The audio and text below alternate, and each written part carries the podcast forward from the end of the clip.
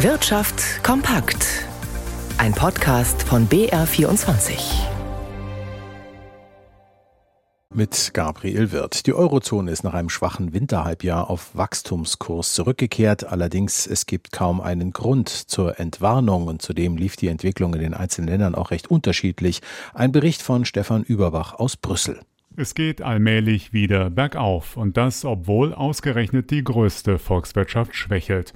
Denn Deutschland hat nach zwei Minusquartalen hintereinander für die Zeit von April bis Juni statt des erwarteten leichten Wachstums nur stagnierende Zahlen gemeldet, was Bundeswirtschaftsminister Habeck alles andere als zufriedenstellend nannte.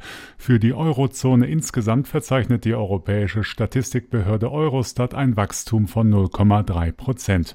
Am stärksten hat die Wirtschaft in Irland zugelegt mit einem Plus von 3,3 Prozent. In Frankreich und Spanien sind es 0,5 bzw. 0,4 Prozent. In Italien, Österreich und besonders in Schweden ist das Bruttoinlandsprodukt dagegen in den vergangenen drei Monaten geschrumpft. Nicht mehr ganz so schnell steigen die Kosten für die Lebenshaltung. Im Juli lag die Inflationsrate laut Eurostat bei geschätzten 5,3 Prozent und damit so niedrig wie seit anderthalb Jahren nicht mehr. Den größten Anteil an dieser Entwicklung haben die sinkenden Preise für Gas, Benzin, Strom und Heizöl. Dagegen sind Lebensmittel, Alkohol und Tabakprodukte auch im Vormonat wieder teurer geworden.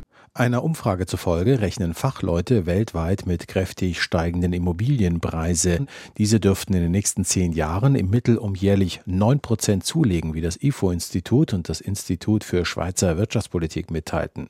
Für Deutschland wird demnach ein Plus von 7,2 Prozent jährlich vorhergesagt. Die Steigerung der Immobilienpreise werde dabei eher von Nachfrage als von Angebotsfaktoren getrieben, erklärte dazu IFO-Forscher Timo Wochner.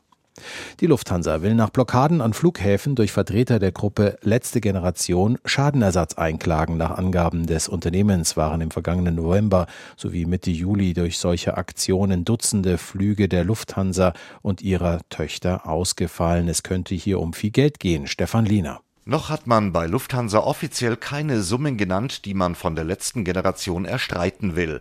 In der Branche heißt es aber, es könnte um Millionen gehen, denn dem Unternehmen und Töchtern wie Eurowings sind durch verschobene oder gestrichene Flüge enorme Kosten entstanden.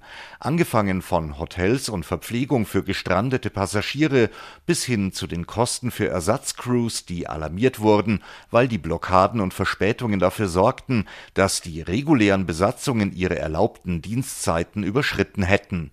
Dazu kommen die Ausgaben für unnötig verbranntes Kerosin, wenn Flugzeuge schon mit laufenden Triebwerken auf dem Rollfeld standen oder Warteschleifen drehen mussten, weil keine Landungen möglich waren.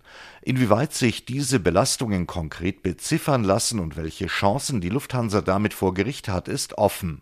Unklar ist auch, ob betroffene Passagiere Ansprüche auf Entschädigung haben oder ob Richter eine Verspätung wegen Aktivistenblockaden als höhere Gewalt werten. Unabhängig von solchen zivilrechtlichen Schadenersatzansprüchen drohen den Beteiligten an den Blockaden auch strafrechtliche Konsequenzen, unter anderem stehen Tatbestände wie Sachbeschädigung, Nötigung und Hausfriedensbruch im Raum.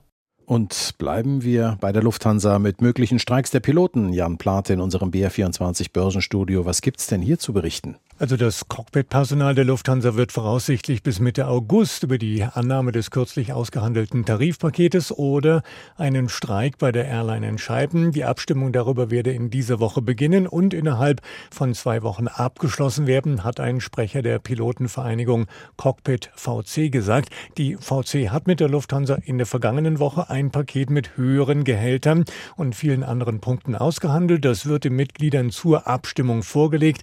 Wird es angenommen, genommen, dann würden Lufthansa-Kunden viele Flugstreichungen mitten in der Sommerreisesaison erspart bleiben.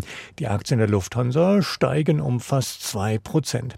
Der fränkische Sportartikelhersteller Adidas, der rüstet den englischen Fußballrekordmeister Manchester United bis 2035 aus und stockt den 19-Jahres-Vertrag auf eine Milliarde gaben Summe auf. Die Aktien von Adidas geben im Moment knapp ein halbes Prozent nach, haben aber seit Jahresanfang rund 45 Prozent zugelegt. Und der DAX notiert im Moment kaum verändert bei 16.468 Punkten, allerdings knapp unter dem heute neu erreichten Rekordhoch.